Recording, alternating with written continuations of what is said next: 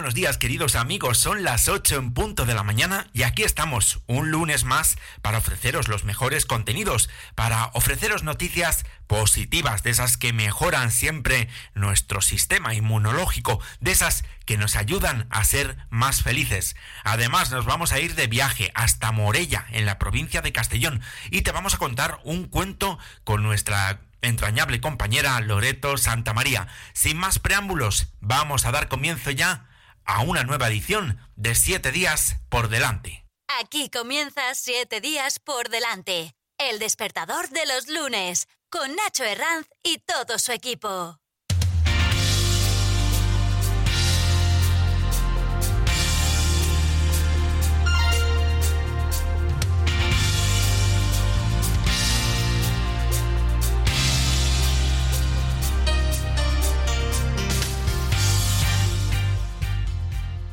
Amanece este lunes con probabilidad de precipitaciones localmente fuertes, persistentes en el Cantábrico y chubascos y tormentas localmente fuertes en áreas del centro y del nordeste peninsular.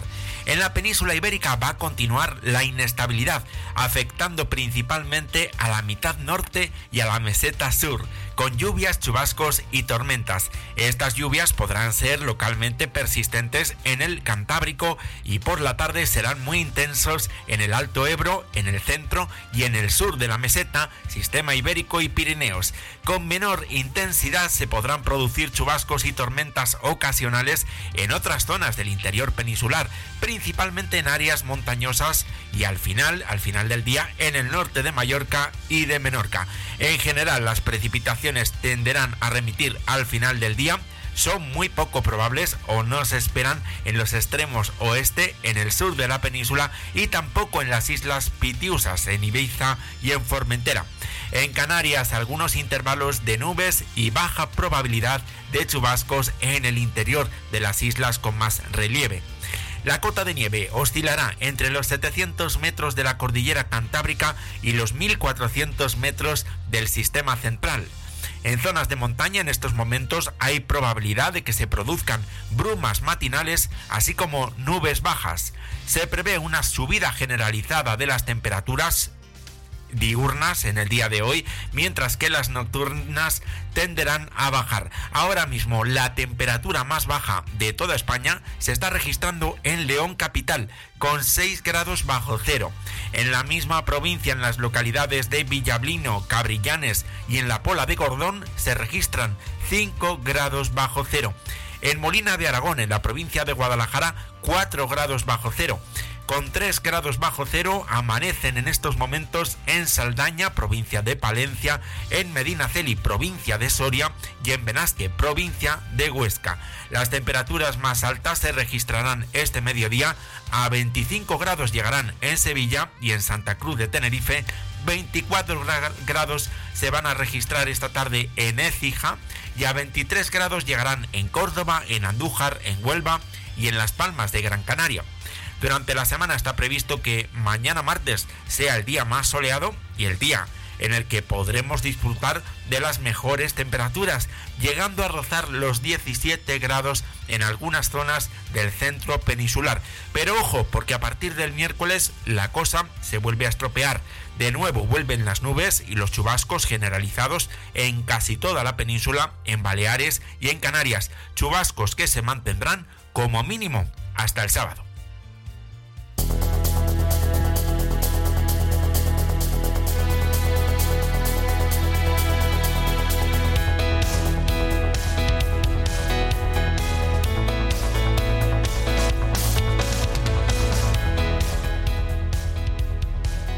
Vives en los distritos del sur de Madrid y estás buscando empleo, sin duda te puede interesar esta oportunidad de formación porque la Agencia para el Empleo del Ayuntamiento de Madrid, en el marco del Plan Estratégico de Reequilibrio Territorial, ha anunciado que ofertarán nueve ediciones de este taller de empleo.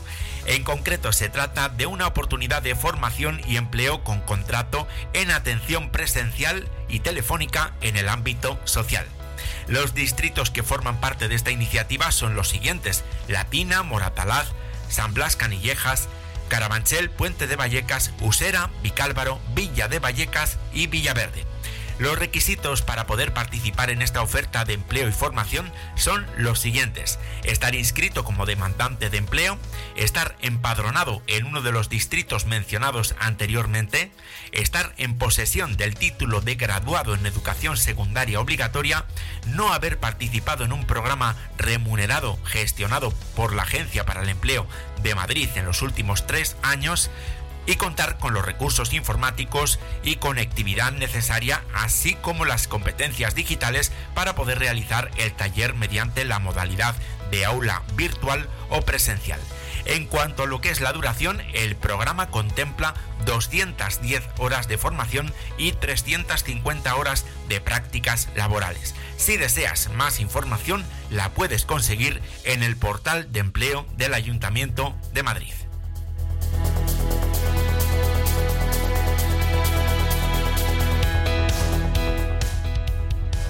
Y en el mes de septiembre va a abrir sus puertas si la pandemia lo permite el complejo Oasis Madrid en Torrejón de Ardoz, un nuevo espacio comercial que va a crear más de 1.500 puestos de trabajo en esta localidad.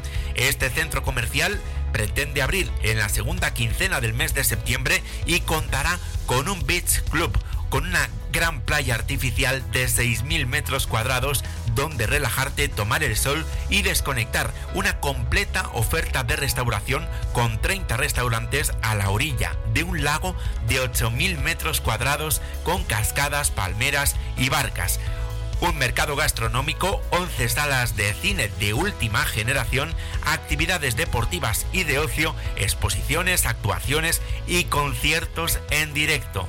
Además, el complejo contará con más de mil metros cuadrados de espacios infantiles y un espacio de coworking de 2.000 metros cuadrados, flexible y pensado para fomentar la colaboración y la productividad. Eso sí, la compañía todavía no ha informado del proceso de selección ni de dónde eh, enviar el currículum para poder participar en él.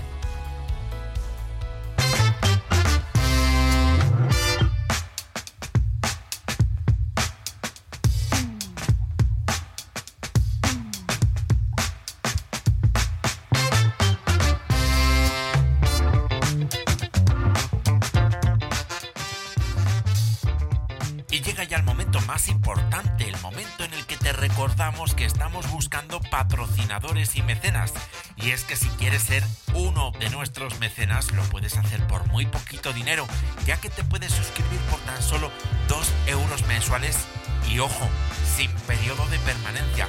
Lo puedes hacer en nuestra página web www.7diaspordelante.es con el 7 número y con el por con la X. Simplemente pinchas en el botón de suscribirse y el sistema te llevará a una página web segura de PayPal para que introduzcas los datos de tu tarjeta de crédito.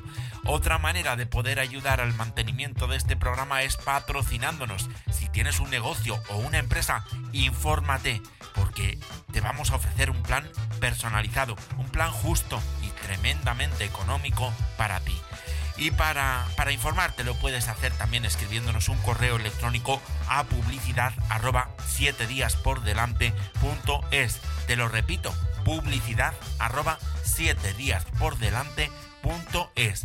Y te repito, es que vas a llegar a mucha gente, porque en Evox tenemos más de 2.000 escuchas al mes. Y te estamos hablando de estadísticas que son rigurosas y demostrables, ya que siguen las recomendaciones de la IAB, la Oficina de Publicidad Interactiva de los Estados Unidos. Por eso, en este momento, si quieres promocionar tu negocio, esta es una gran oportunidad para tu empresa, porque te va a permitir llegar a, mucha gente y hacerlo pagando muy poquito dinero. Te recuerdo el correo electrónico publicidad arroba 7 días por delante es con el 7 número y con el por con la X. Anúnciate en la radio, anúnciate en el podcast, paga muy poco y comienza a ganar clientes para tu negocio.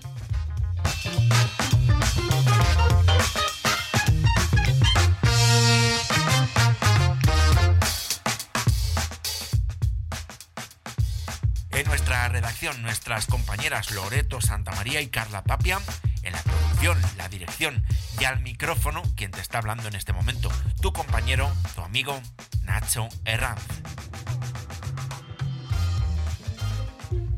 Noticias en positivo.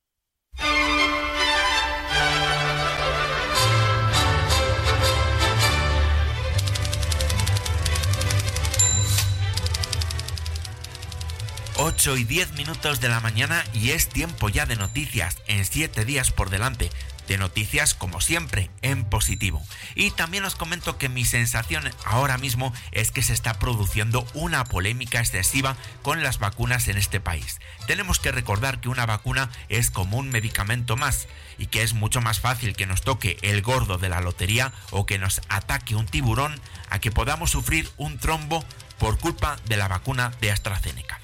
Yo os aseguro que en el momento en el que los menores de 60 años podamos vacunarnos en la Comunidad de Madrid, yo lo voy a hacer voluntariamente. El riesgo de mortalidad por el COVID-19 es mucho mayor que el riesgo por los efectos secundarios de esta vacuna. En cuanto los menores de 60 años nos podamos vacunar, yo voluntariamente lo voy a hacer.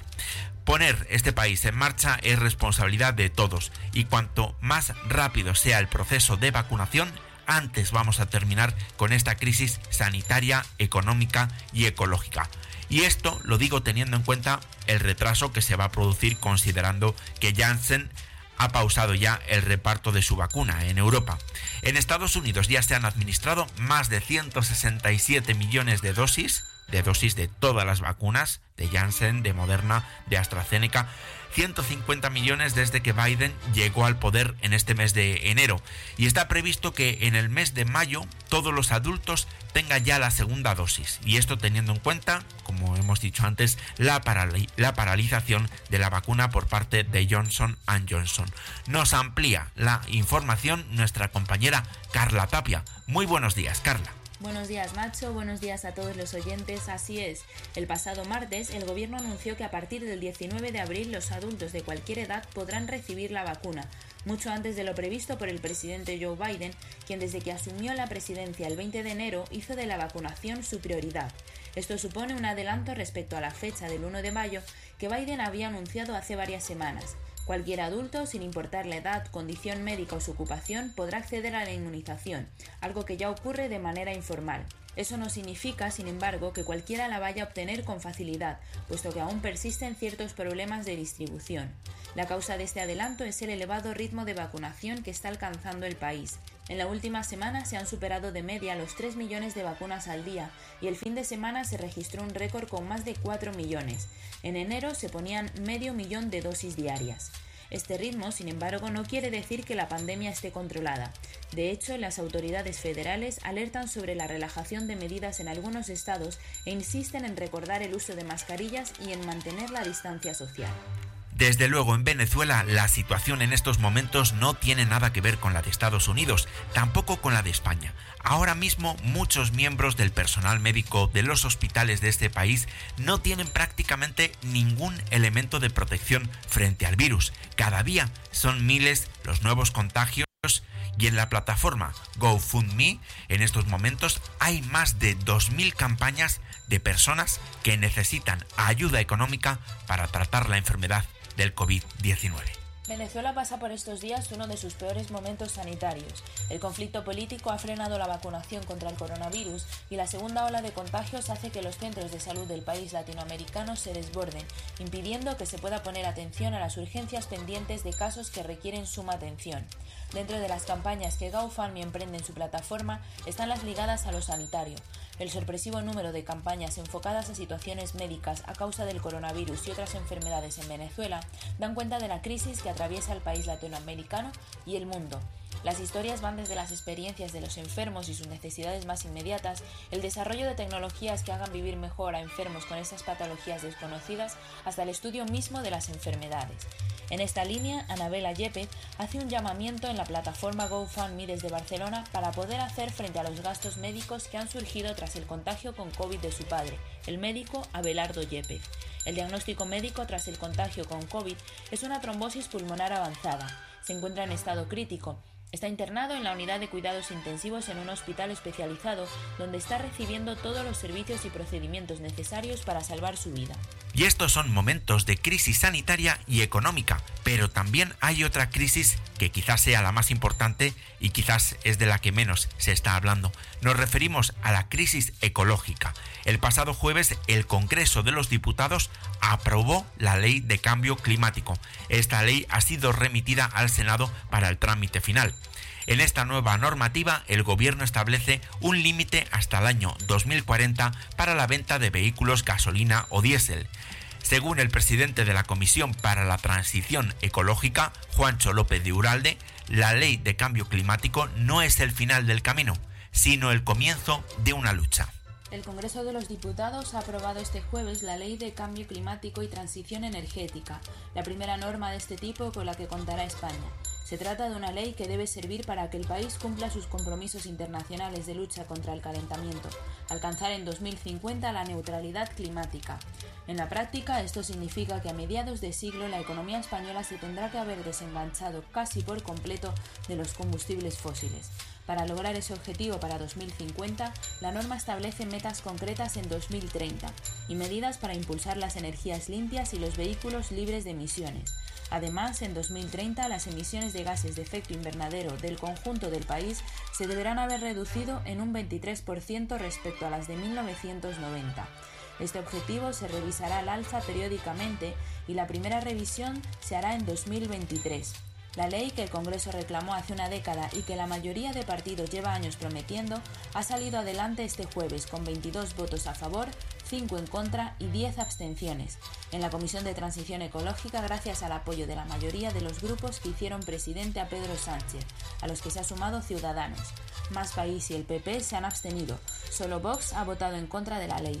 La norma irá ahora al Senado y si no se enmienda podría quedar definitivamente aprobada en mayo. Costa Rica tiene previsto apoyar programas de emprendimiento para mujeres rurales con 500 mil dólares. Son proyectos que se enfocan en actividades turísticas, agropecuarias, de salud y de medicina natural, así como de cuidados personales. Costa Rica informó este sábado que durante el 2021 apoyará a 60 organizaciones sin fines de lucro de mujeres rurales con un fondo de recursos no reembolsables de 500 mil dólares, dijo una fuente oficial. El Instituto de Desarrollo Rural y Casa Presidencial afirmaron en un comunicado de prensa que mediante la estrategia Impulso Rural 2021 Reactivación Turística, el Instituto tiene disponible 500 mil dólares para emprendimientos de mujeres rurales. Los proyectos se enfocan en actividades turísticas agrícolas, pecuarios, de pesca, salud, cuidados personales, medicina natural y costura, así como actividades relacionadas con valor agregado de la producción. Durante el 2020, más de 6.300 mujeres recibieron apoyo del ente para sus proyectos. De ellas, 4.850 fueron a través de iniciativas del programa Fomento a la Producción y Seguridad Alimentaria del INDE, y otras 1.464 mujeres recibieron créditos blandos para ampliar sus ideas de negocios con los programas Crédito Rural y Crédito en Marcha. Una de esas historias de éxito es la de Jaylin Chacón, quien pudo ampliar su negocio de costura gracias a la adquisición de una máquina especializada en bordados que le permite trabajar directamente en los uniformes y darle un valor agregado a sus productos. Datos oficiales indican que el 2020 las inversiones del INDER para el beneficio de sus emprendimientos y negocios sumaron 6,6 millones de dólares, tanto en servicios como el programa Fomento a la Producción y Seguridad Alimentaria como Crédito Rural crean un libro universal y colectivo sobre los supercuidadores de España e Iberoamérica. Se trata de una iniciativa solidaria que pretende estimular la creatividad de todos aquellos que cuidan a personas con mayor o menor grado de dependencia. Los beneficios obtenidos por derechos de autor de la obra serán destinados a causas sociales. Cuidadores de toda España e Iberoamérica construyen una obra literaria universal y colectiva, promovida por la editorial Lo que no existe y la empresa Supercuidadores, aquellos que narren con belleza y sinceridad su experiencia en el cuidado de personas mayores, dependientes o vulnerables podrán participar. El plazo de entrega de los relatos finaliza el 1 de junio de 2021 y los derechos del libro serán destinados a causas solidarias. La editorial Lo que no existe invita a los cuidadores a coger papel y pluma y a narrar. Para ello cuentan con un máximo de 700 palabras. La temática deberá girar en torno al lado más íntimo de sus vivencias, en especial en tiempos de pandemia. La labor de los que cuidan de nosotros no se valora lo suficiente y escribir es a menudo una terapia. Así lo asegura la directora de la editorial y promotora Mercedes Pescador. Igualmente, la editorial convertirá estos relatos en un libro testimonial y colectivo. Este se lanzará en el acto anual de entrega de los premios de Supercuidadores 2021, un punto de encuentro de prestigio en el sector. La obra podrá adquirirse en todas las librerías del país y pretende servir de guía emocional, reconocimiento y homenaje a todas las personas que dedican su tiempo, energía y esfuerzo al cuidado de otras personas. ¿Cómo te gustaría que te recordaran en la Tierra?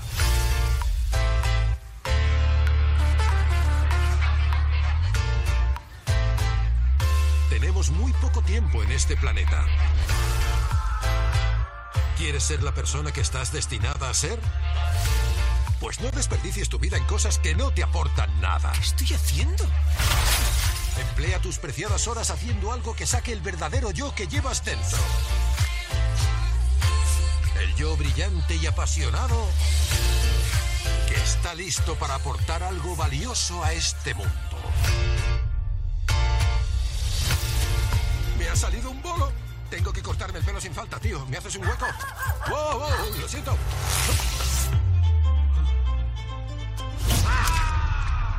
Lo que estamos escuchando en este momento es el tráiler y la banda sonora original de la película de animación Soul, una cinta que nos plantea interrogantes esenciales como ¿qué debemos hacer para encontrar sentido a nuestra vida? ¿O cómo podemos lograr la trascendencia cumpliendo un magnífico objetivo o en lo bello de lo cotidiano? Desde luego, no es exagerado asegurar que Soul no es necesariamente una película para niños. Soul es una película animada estrenada en 2020, producida por Disney y Pixar. El filme fue dirigido por Pete Docte y cuenta con las voces de Jane Fox, Tina Fey, Graham Norton, Angela Bassett y David Dix, entre otros. Según la web latenightstreaming.com, los críticos consideran que Soul y Wolf Walkers de Cartoon Saloon son favoritas para ganar en la categoría a Mejor Película Animada de los premios Oscar 2021. Definitivamente, Soul es un largometraje diferente a muchos de los anteriores que han surgido de Pixar. Aunque emplea la clásica fórmula de inicio, nudo y feliz desenlace, se distancia de las típicas tramas de Disney. La explicación está precisamente en el conjunto de significativas enseñanzas que va dejando en cada escena y en cada diálogo. No sería un disparate considerar esta obra como una propuesta filosófica en formato de animación.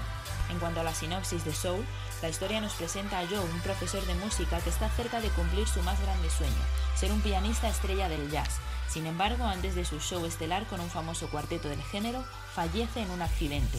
Ahora convertido en un alma, luchará por regresar a la Tierra y continuar con su vida. Sin embargo, en el Gran Antes, lugar donde se encuentran las almas antes de llegar al mundo, ocurre una serie de confusiones que lo unirán a 22, una pequeña alma rebelde que no encuentra un propósito para nacer. A raíz de otros entrevisados sucesos, 22 se encarna en el cuerpo de Joe y el alma de esta ocupa el cuerpo de un gato. Juntos irán buscando la manera de volver a la normalidad, aunque en el camino se darán revelaciones fundamentales tanto para 22 como para el profesor.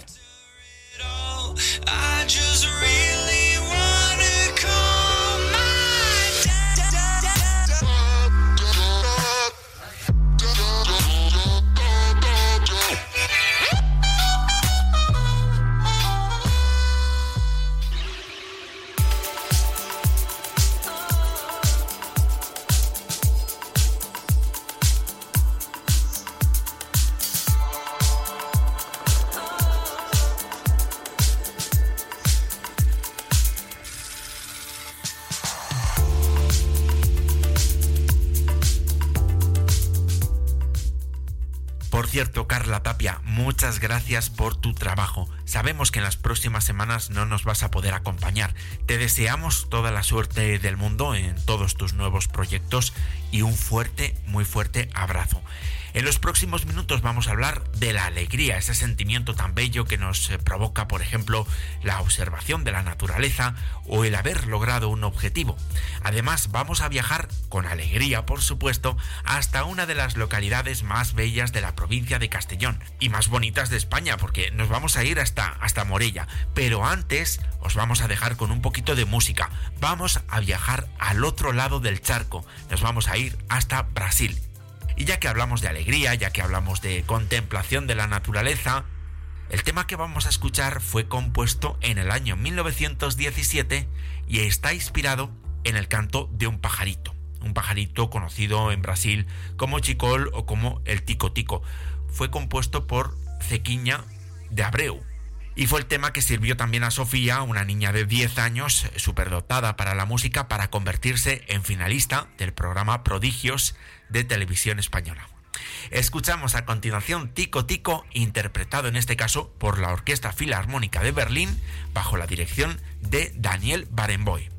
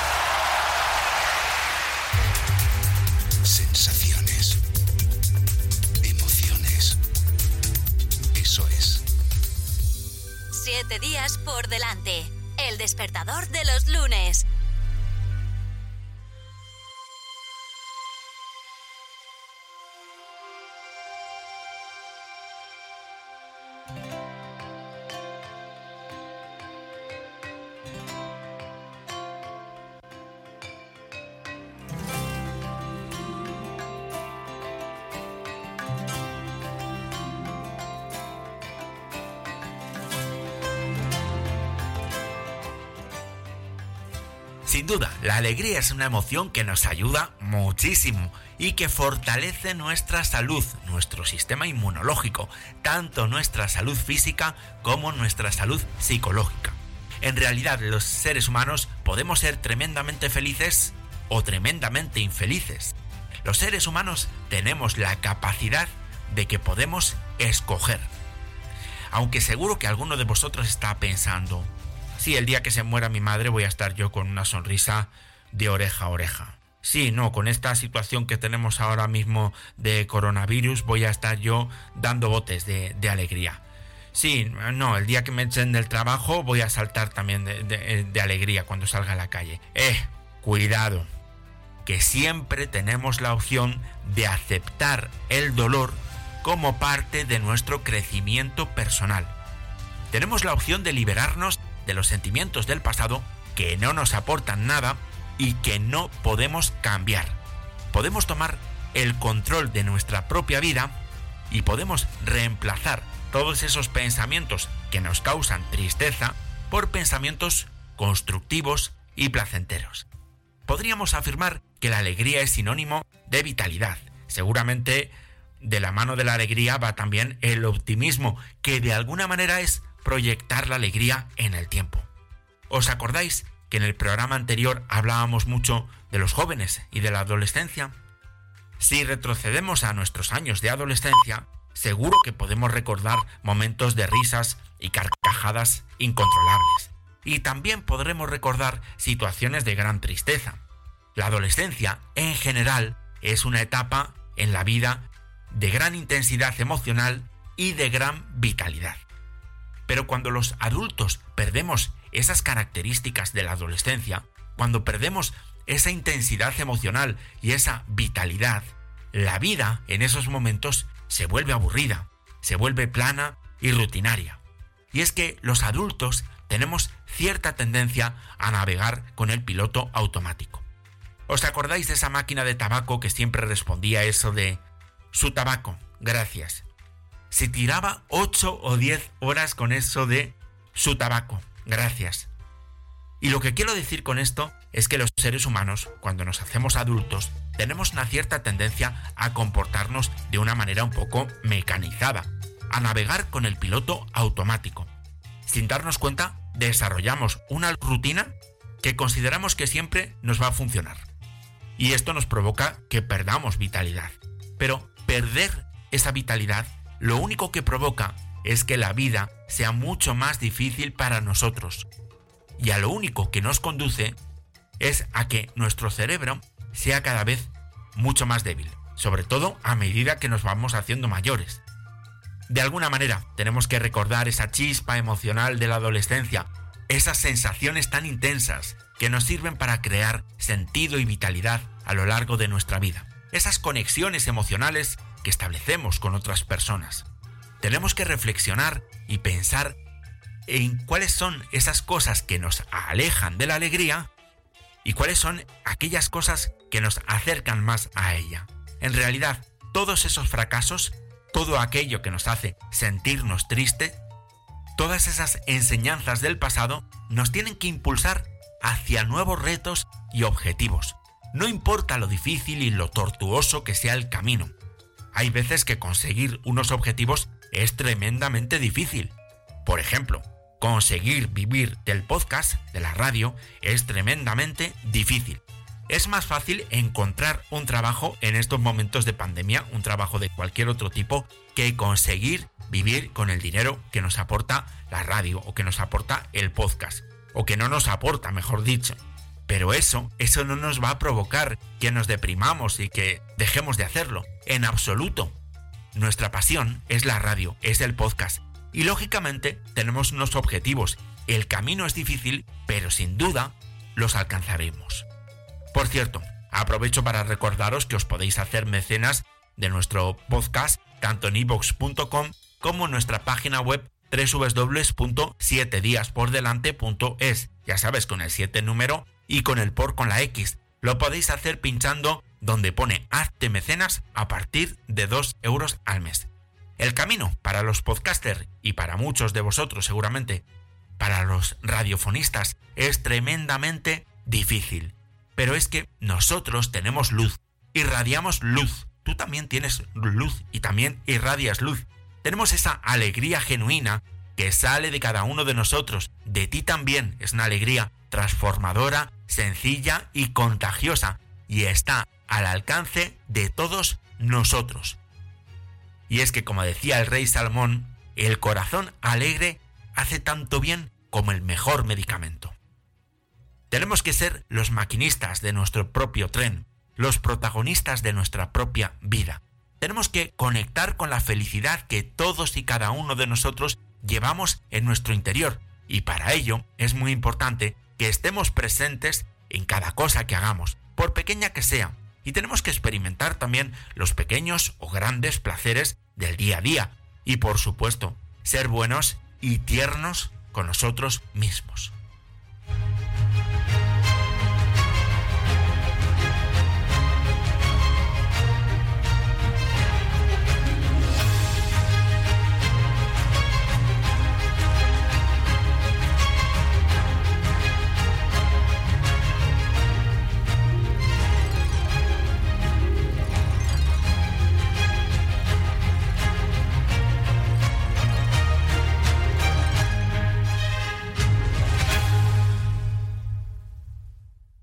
Es lo que estás escuchando.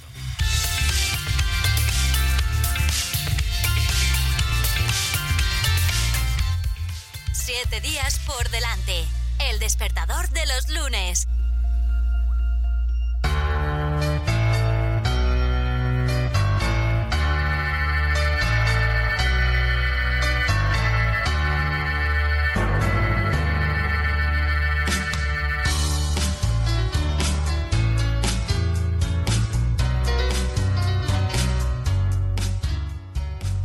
En siete días por delante y ya es momento de disfrutar y de viajar a pesar de esta situación de semi-confinamiento que todavía estamos viviendo. Y hoy vamos a seguir recorriendo la península ibérica, vamos a cogernos el coche de línea y nos vamos a dirigir hasta Castellón, pero no vamos a pisar la playa, por lo menos en el día de hoy.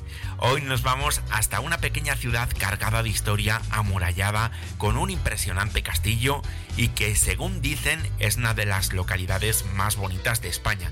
Hoy nos vamos ni más ni menos que hasta Morella.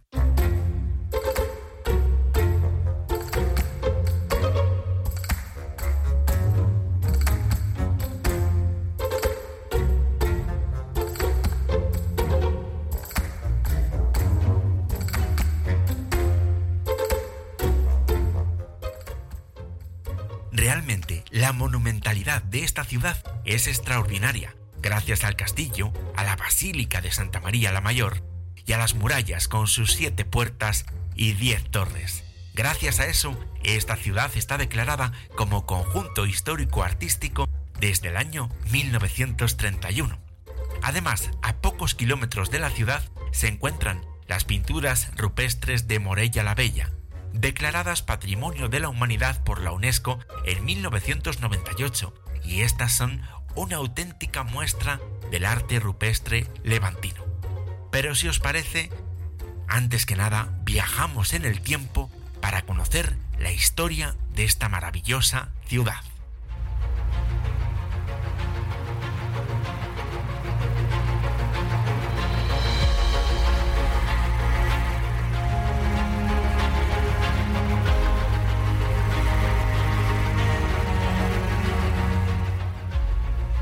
Y es que durante siglos esta ha sido una ciudad de paso, un cruce de caminos entre Cataluña, Aragón y Valencia.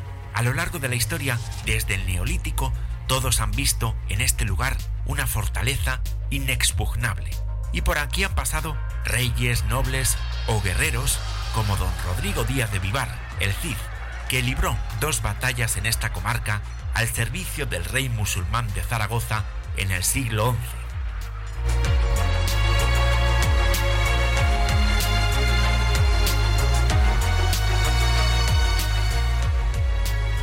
Morella fue conquistada por los cristianos en octubre de 1231, aunque fue el 7 de enero de 1232 cuando el rey Jaume I entró triunfante en la ciudad después de duras negociaciones con el noble aragonés Blasco de Aragón, quien tenía la promesa del rey de quedarse con todo lo conquistado.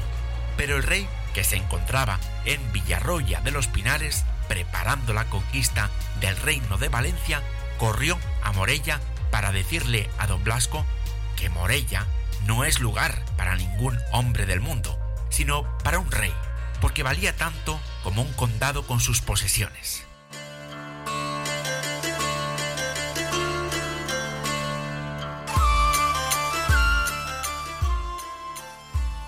En 1270 pasó a pertenecer al reino de Valencia y en las Cortes Valencianas ocupa siempre el lugar protocolario de ser primera villa del reino, solo por detrás de Valencia y Sátiva.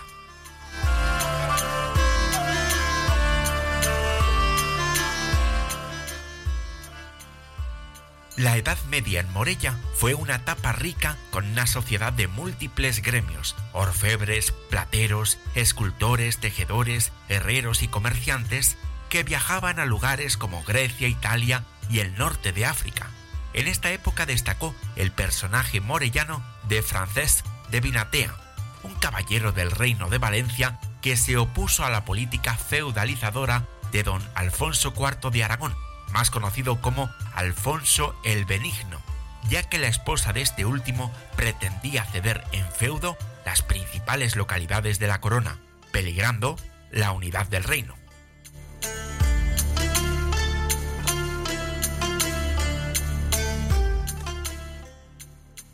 El gran cisma de Occidente, la división que se produjo en la Iglesia Católica entre los años 1378 y 1417 fue un momento histórico que tuvo como escenario la ciudad de Morella. Durante estos años, hasta tres papas se adjudicaron la autoridad pontificia. Uno de ellos era Benedicto XIII, el Papa Luna, y precisamente en 1414 en Morella se reunieron Fernando I, Fray Vicente Ferrer y el Papa Luna, con el objetivo de acabar con esa división en la Iglesia. Las negociaciones duraron días y días y no se encontró ninguna solución, ya que el rey y el fraile no lograron la abdicación del Papa. Eso sí, abandonaron la obediencia a Benedicto XIII, quien quedó aislado en Peñíscola hasta su muerte.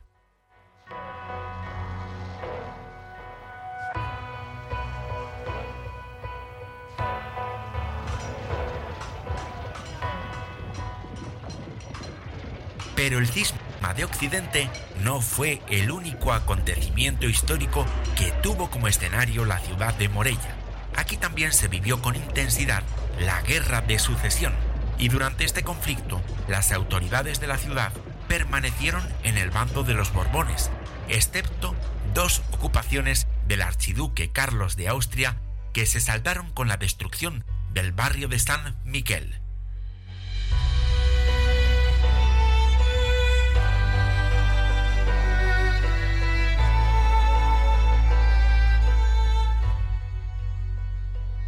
La Primera Guerra Carlista también es otro de los episodios decisivos de la historia de Morella. En esta ciudad se proclamó rey a Carlos María Isidro, Carlos V de Borbón, en el año 1833. El pronunciamiento no duró mucho y durante dos años la zona resistió como un pequeño estado independiente dirigido por el general Ramón Cabrera, también conocido como el Tigre del Maestrazgo que llegó a merecer el título de conde de Morella. Cabrera llegó a ser un destacado líder del carlismo y después del final de la Segunda Guerra, en mayo de 1849, decidió huir a Londres. Precisamente en la capital británica hay una calle dedicada a Morella, la misma donde vivió el general Cabrera.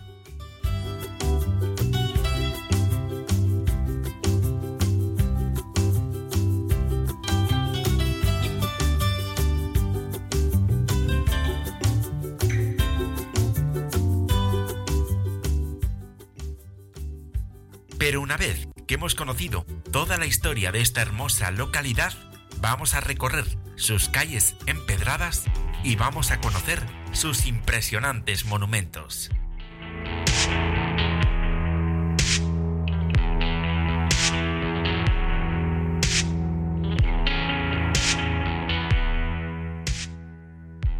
El castillo se encuentra situado en lo alto de un peñasco y ha sido testigo de todas las batallas que os hemos contado. Este se encuentra en lo más alto de la ciudad y desde él podremos disfrutar de unas excepcionales vistas de toda la localidad, de sus murallas y de su acueducto medieval. Dentro de esta fortaleza militar, en la sala de Profundis, nos encontraremos con una verdadera joya de la pintura macabra, la danza de la muerte y es que el tema de la muerte fue protagonista en el arte durante toda la Baja Edad Media. La muerte expresa que los goces de este mundo son perecederos y que hay que estar preparado para morir cristianamente.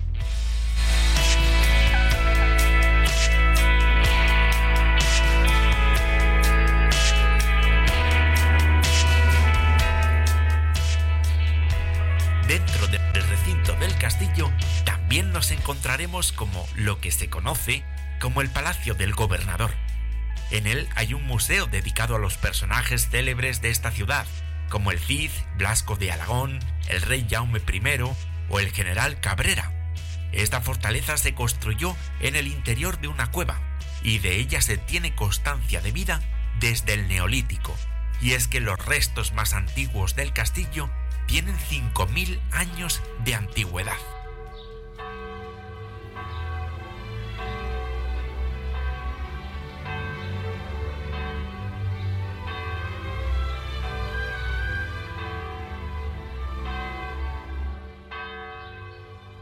Caminando desde el castillo, a tan solo cuatro minutos nos encontraremos con la Basílica de Santa María la Mayor, un ejemplo del gótico religioso uno de los templos más bellos del arte medieval, en el que destacan la Puerta de los Apóstoles y la de las Vírgenes. En el interior nos encontraremos una espectacular escalera de caracol que nos permitirá subir hasta el coro. También destacan el altar mayor de estilo barroco, las vidrieras originales de sus tres rosetones y el órgano de Francisco Turul.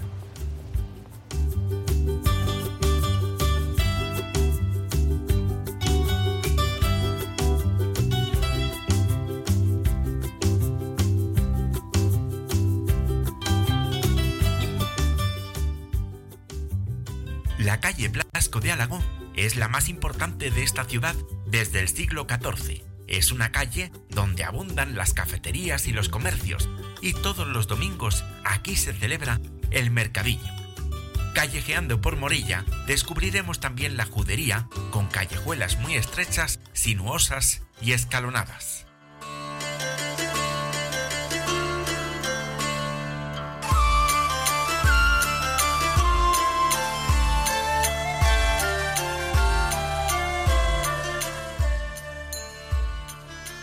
Las murallas rodean toda esta ciudad. Sus orígenes se encuentran posiblemente en la época árabe, pero durante los siglos XIV, XV y XVIII sufrieron importantes remodelaciones. Son dos kilómetros de muralla franqueada por siete puertas y diez torres, algunas de las cuales albergan ahora diferentes museos. Las murallas conforman la silueta de la ciudad de Morella, coronada, eso sí, por su castillo.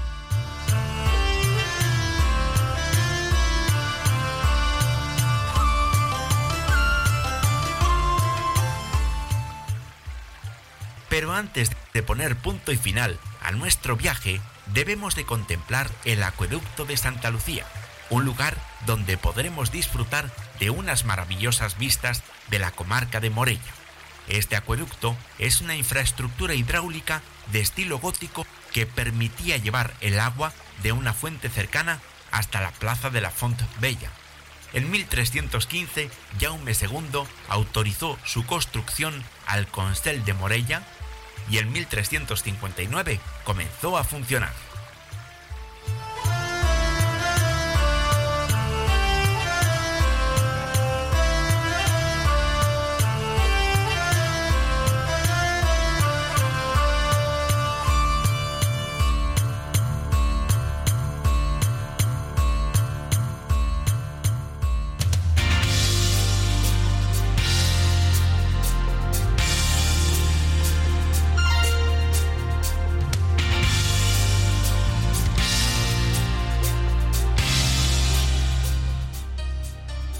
Hemos ido de viaje hasta Morella, en Castellón, hemos hablado de alegría y te hemos contado las noticias más positivas de esta semana. Simplemente me falta recordarte esa página web en la que tienes disponibles todos nuestros programas www.7diaspordelante.es con el 7 número y con el por con la X. Además, en esta web puedes pulsar un botón de color naranja y allí nos puedes dejar un mensaje de voz vuestra opinión, vuestras sugerencias para el programa. Ya os adelanto que de cara a los próximos programas estamos preparando entrevistas con Catalina Davis y con Alfonso Vasco. Con ellos hablaremos de emociones, de ansiedad, de finanzas, en fin, creo que los próximos programas van a ser muy interesantes, así que no os los perdáis. En los próximos días volveremos a estar aquí contigo en tu programa super vitaminante y mineralizante, en tu sintonía favorita de radio. Se despide de ti tu compañero, tu amigo Nacho Herranz.